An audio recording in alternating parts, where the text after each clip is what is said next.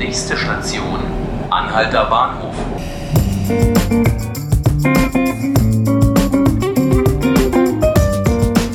Hallo liebe Zuhörerinnen und Zuhörer, hallo Berlin. Ich heiße Nanke Garrels und ich begrüße Sie zu 5 Minuten Berlin, den Podcast des Tagesspiegels. Ist das Märkische Viertel eine Wetterscheide? Gibt es im Nordwesten die stärksten Winterwinde?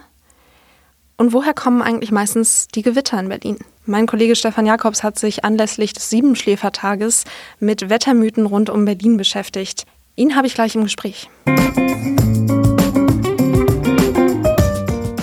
Der Sommer scheint uns ja gerade schon wieder verlassen zu haben. Es ist deutlich kälter und vor allem auch windiger gewesen in der letzten Woche.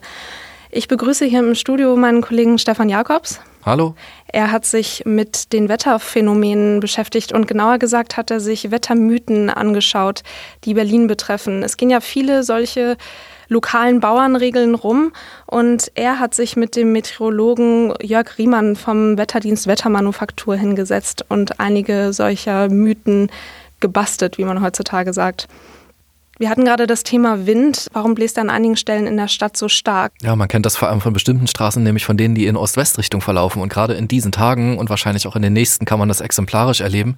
Die Hauptwindrichtung hier ist West mit so einer leichten Tendenz nach Südwest. Und gerade so in der Innenstadt, alles, was so die Friedrichstraße kreuzt, liegt exakt da drin und hat eine sehr geschlossene Bebauung rechts und links zum Teil auch noch glattflächig. Das heißt, da muss der Wind durch wie durch eine Düse, weil die Grundströmung von der Luft, die gibt es eben nun mal bei einem bestimmten Wetter. Und wo weniger Platz ist, muss die Luft dann schneller durch.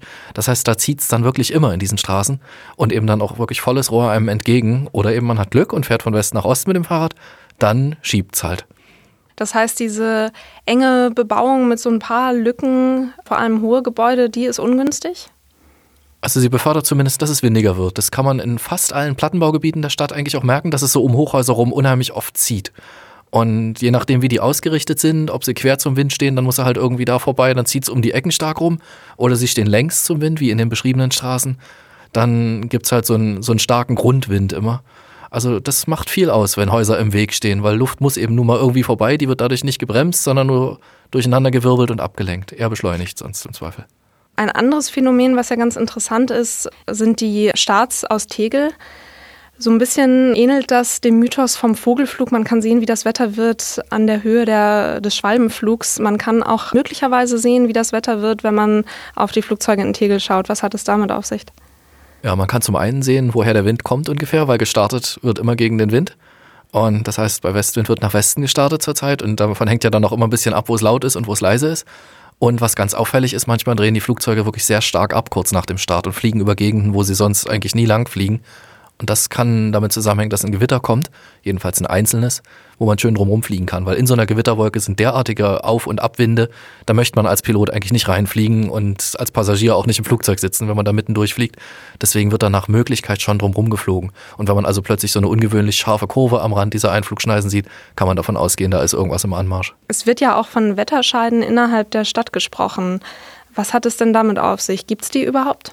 Ah, das war interessant. Das kennen unheimlich viele Leute, wenn man so rumfragt, irgendwelche Wetterscheiden. Manchmal sind das ganz kuriose Sachen. Das können Straßen sein, oft sind es Flüsse, zum Teil Seen, die da genannt werden. Und es ist aber praktisch so, dass große Gewässer einen Einfluss haben können, weil die sind meistens kühler als die Luft, gerade wenn so eine gewittrige Sommerlage ist, wie wir sie die letzten Wochen hatten. Und da kriegt so ein, da geht so ein Gewitter schon mal ein bisschen die Puste aus vielleicht, weil einfach von unten die Kühlung ist und es braucht eben immer diesen warmen Aufwind. Und diese Kühlung dominiert auch gegenüber dem Wassernachschub, der ja von so einem Gewässer kommt, wenn es da vor sich hin dunstet, was es im Sommer nun mal tut. Aber das müssen schon ziemlich große Gewässer sein. Und es geht auch nur, wenn es wirklich so ein, sagen wir mal, ein sehr lokales Gewitter ist und nicht, wenn wirklich eine Schlechtwetterfront irgendwo durchzieht. Und so, dass irgendwie beispielsweise der Teltow-Kanal oder so da eine Rolle spielt oder die Spree oder die Havel. Das ist dann wirklich völlig egal. Also das ist, interessiert das Wetter nicht, was da drunter ist. Was aber gilt, wo sehr viel Versiegelung ist, also gerade in der gesamten Innenstadt, da kommt natürlich wenig Feuchtigkeit von unten nach. Da kriegt man zwar Aufwind durch die Erhitzung, wenn die Sonne drauf scheint, aber man kriegt keinen Wassernachschub, der dann so Wolkentürme wachsen lässt. Das heißt, die Regenintensität von Gewittern schwächt sich, wenn sie über die Stadt ziehen, von West nach Ost meistens ja eher dann ab. Deswegen regnet es tatsächlich auch in östlichen Stadtteilen eher ein bisschen weniger übers Jahr verteilt. Das heißt, Trockenheit, auch gerade wieder ein großes Thema, die verstärkt sich letztendlich von selber, oder? Im Prinzip verstärkt die sich tatsächlich dadurch, dass von unten eben kein Wassernachschub kommt, wobei zurzeit ist es wahrscheinlich so, dass die Natur so ausgetrocknet ist, da macht es nicht viel Unterschied, ob man da das Havelland unter sich hat oder die Berliner Innenstadt, weil es ist einfach kein Wasser mehr im Boden an den meisten Stellen. da lässt der Effekt etwas nach. Gestern war ja der Siebenschläfer und man sagt ja, das Wetter, was am Siebenschläfer war, das bestimmt die nächsten sieben Wochen vielleicht sogar. Wie sollen die denn aussehen? Tja, für die nächsten sieben Wochen würde ich weder Ja noch Nein verbindlich versprechen wollen. Und das mit dem Siebenschläfer muss man auch sagen, das meint mehr so eine Zeit, nicht einen ganz bestimmten Tag. Der ist zwar definiert, der Tag, aber meteorologisch ist es eben so die Zeit, die ersten Julitage. Da hat man die Erfahrung, dass das doch mit einer ungefähr zwei Drittel Wahrscheinlichkeit so den Trend setzt für den Hochsommer, also so bis in den August rein. Und das sieht also im Moment, soweit man gucken kann, sehr danach aus, als bleibt es erstmal relativ kühl, windig. Aber mit dem Regen, tja, es ist wirklich so ausgetrocknet, selbst wenn Wolken ranziehen und die Konstellation ist eigentlich ganz gut, dass Wolken ranziehen, die trocknen regelrecht von unten her weg über dem trockenen Land. Also viel Regen ist überhaupt nicht in Sicht, aber so eine Hitzewelle, wie wir sie zuletzt hatten, ist auch nicht in Sicht.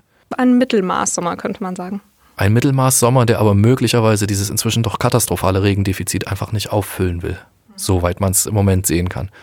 Interessante Bemerkung noch zu dem Siebenschläfer, es gibt auch ein Winterpendant und das ist die Dreikönigszeit. Das ist die Zeit nach dem niedrigsten Sonnenstand, wo also die wenigste Energie auf der Nordhalbkugel von der Sonne ankommt in der Atmosphäre und sich dadurch für längere Zeit oft alles zurechtruckelt. Und zurzeit ist eben so, dass die höchste Sonneneinstrahlung gerade war in den letzten Tagen. Sonnenhöchststand, da ruckelt sich eben für den Sommer zurecht. Das steckt da dahinter. Dann danke ich dir ganz herzlich für die Einschätzung. Dann wissen wir schon mal ein bisschen mehr Bescheid, wie wir unsere Gartenwasservorräte planen müssen und ob der Bikini wieder in den Schrank kommt. Danke dir, Stefan. Sehr gerne. Ich danke auch Ihnen, liebe Zuhörerinnen und Zuhörer. Das war 5 Minuten Berlin, der Podcast des Tagesspiegels. Mein Name ist Nanke Garrels und Sie finden diese Folge und alle anderen auf tagesspiegel.de, bei Spotify und bei iTunes. Kommen Sie gut in den Tag.